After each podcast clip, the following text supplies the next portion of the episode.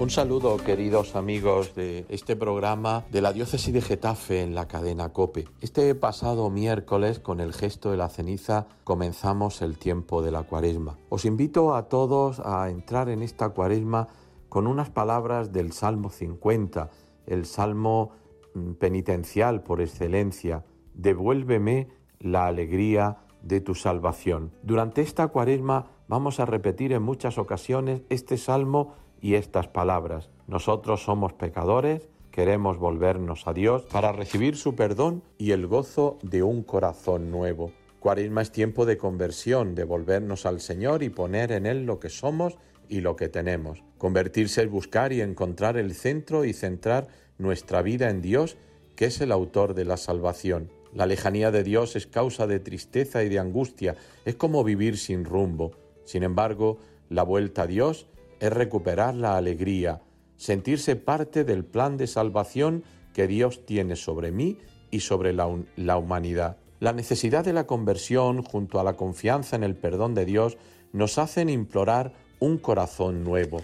Dios nos ofrece un corazón nuevo, un espíritu nuevo. Estamos hablando de una transformación. Así es el perdón de Dios. Es siempre una nueva creación. Es la posibilidad de comenzar de nuevo, Dios perdona y por amor olvida las ofensas que sobre Él hemos cometido. Vivir en el amor que perdona es siempre vivir su presencia, porque el que se aleja de Él se pierde. Por eso las palabras del Salmo, devuélveme la alegría de tu salvación, recuerdan y expresan la nostalgia del hombre que se ha apartado de Dios. El hombre sin Dios, como decía, es un ser al que le falta algo, el hombre solo está completo cuando tiene a Dios, cuando se mueve y descansa en Él, cuando tiene referencia de su origen y de su meta, porque sólo así tiene sentido su existencia.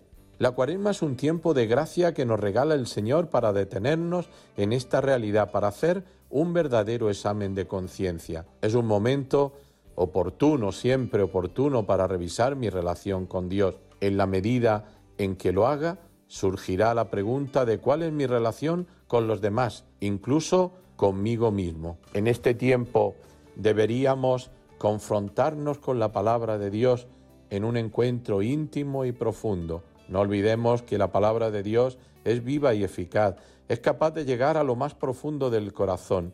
Por eso hemos de hacer silencio para escuchar, abrir el corazón, para acoger y dejarse transformar y recibir la fuerza necesaria para transmitirla. Comencemos así la cuaresma y en las próximas semanas seguiremos reflexionando sobre este sentido de la cuaresma.